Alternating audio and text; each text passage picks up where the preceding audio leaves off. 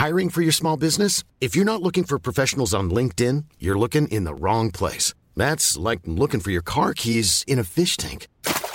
LinkedIn helps you hire professionals you can't find anywhere else, even those who aren't actively searching for a new job but might be open to the perfect role. In a given month, over 70% of LinkedIn users don't even visit other leading job sites. So start looking in the right place. With LinkedIn, you can hire professionals like a professional. Post your free job on linkedin.com slash people today. Eu sou Mário Persona e essas são as respostas que eu dei aos que me perguntaram sobre a Bíblia. Você escreveu perguntando se eu sou convidado para falar em igrejas e em programas de TV. Sou, várias vezes eu sou, mas nunca vou. É comum eu receber pedidos de orçamento para pregar em igrejas. E os que me consultam acham isso normal, porque muitos dos pregadores por aí cobram cachê para pregar. É, assim como os artistas que cantam nas igrejas cobram cachê para cantar. É verdade. Eu procuro sempre explicar que eu não falo em instituições religiosas ou em eventos organizados por instituições religiosas. Não, não falo. A mesma coisa vale para a mídia religiosa.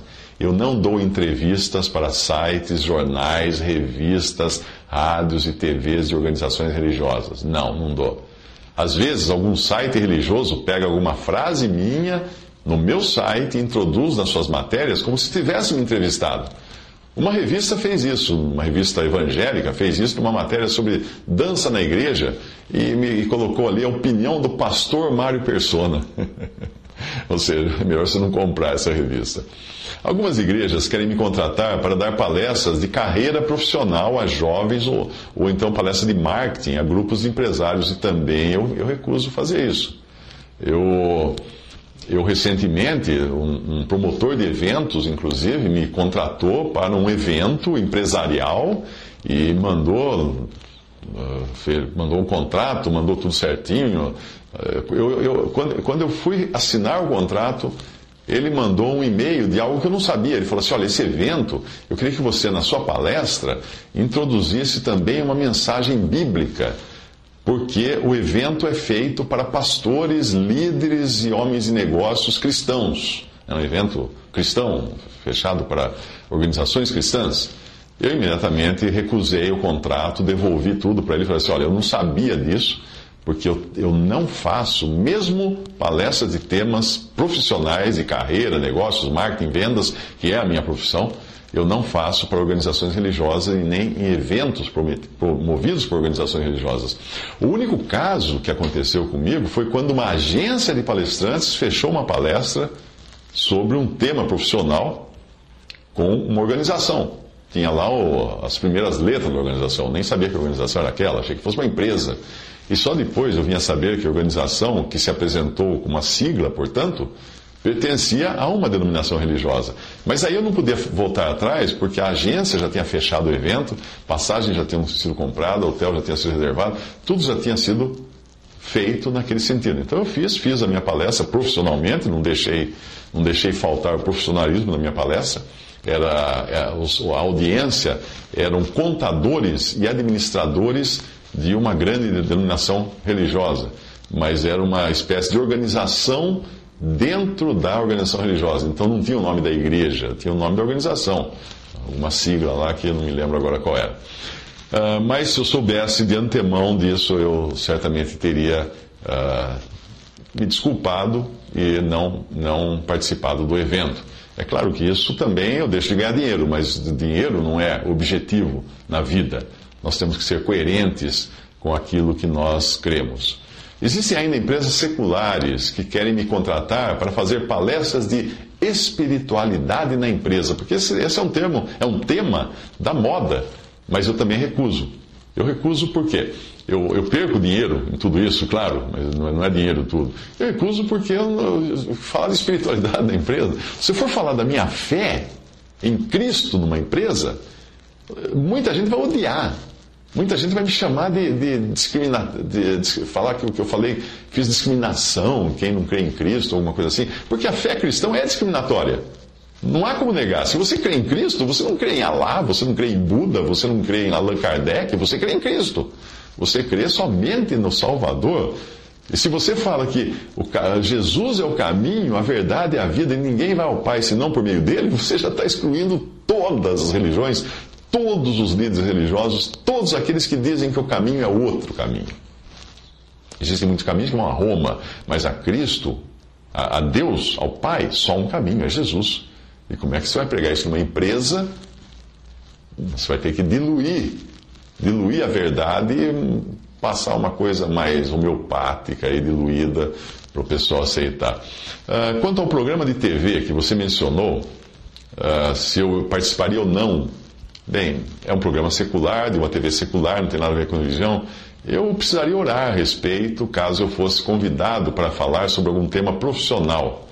Mas certamente eu não iria se fosse para falar da minha fé nesse programa de TV, porque não é o lugar adequado para isso. Esse, em programas assim, o que dá audiência é aquilo que é inusitado.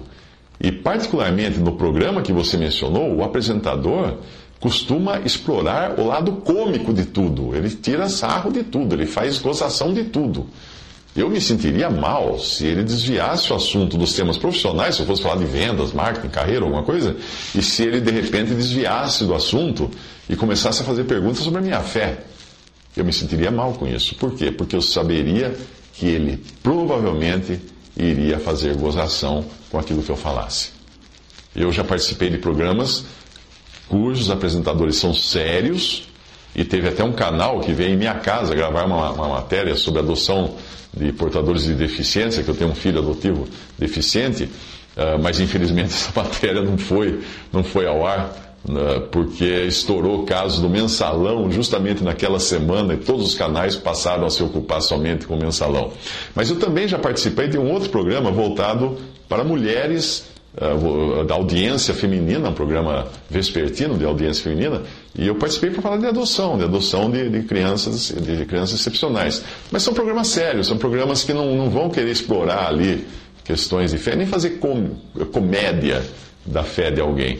Eu costumo dar regularmente entrevistas de temas relacionados à carreira e negócios em sites, jornais, revistas, emissoras de rádio, emissoras de TV, mas em nenhum desses casos o assunto é evangelho. E nem é, e nem é para falar de mim como cristão, porque eu não sou tema, eu não sou a pessoa. Eu posso dizer que é maior o número de convites de programas de TV que eu recusei do que os que eu efetivamente aceitei participar. E as razões foram várias. Ou o programa era religioso, ou pertencia a uma organização religiosa, ou tinha um cunho sensacionalista, ou então eu sabia que o apresentador não é sério, vai tirar, vai, vai fazer brincadeira com aquilo que eu, que eu falar a respeito da minha fé, se ele perguntasse da fé, o que geralmente eu sabendo não iria. Uh, ou simplesmente porque eu precisaria viajar a São Paulo para gravar o programa e percebia que não ia trazer nenhum, nenhum benefício para o meu trabalho profissional. Participar de programas de rádio ou TV para falar da fé é complicado, porque na maioria das vezes esses programas buscam criar sensacionalismo. Aquelas entrevistas que você vê na TV, põe lá um pastor, um espírita, um, um, um bandista, um católico, um padre. Aquilo ali aquilo é confusão. Aquilo não vai exaltar Cristo. Aquilo ali só vai trazer confusão na mente dos ouvintes. Ah, pode acontecer de um convite uh, vir dizendo que você vai participar de uma entrevista e aí você chega lá e descobre que vai ser um debate entre você, um padre, um parapsicólogo, um pai de santo e um ateu.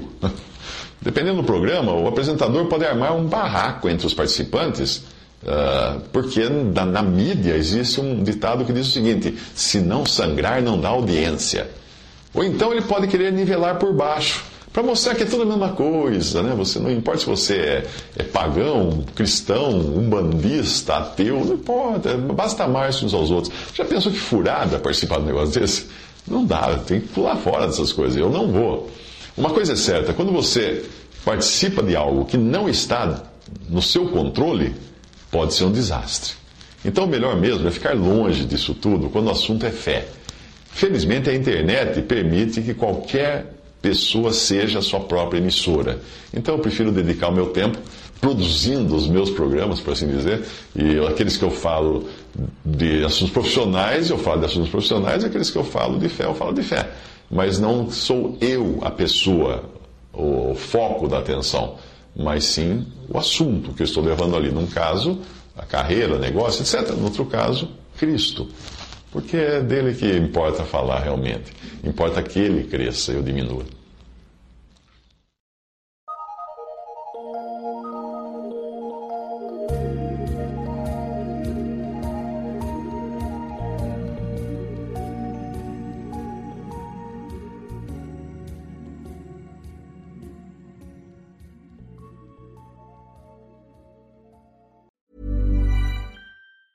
Planning for your next trip?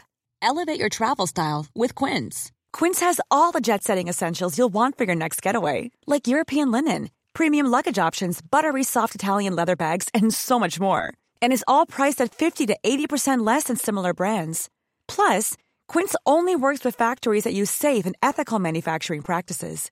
Pack your bags with high-quality essentials you'll be wearing for vacations to come with Quince. Go to quince.com slash pack for free shipping and 365-day returns.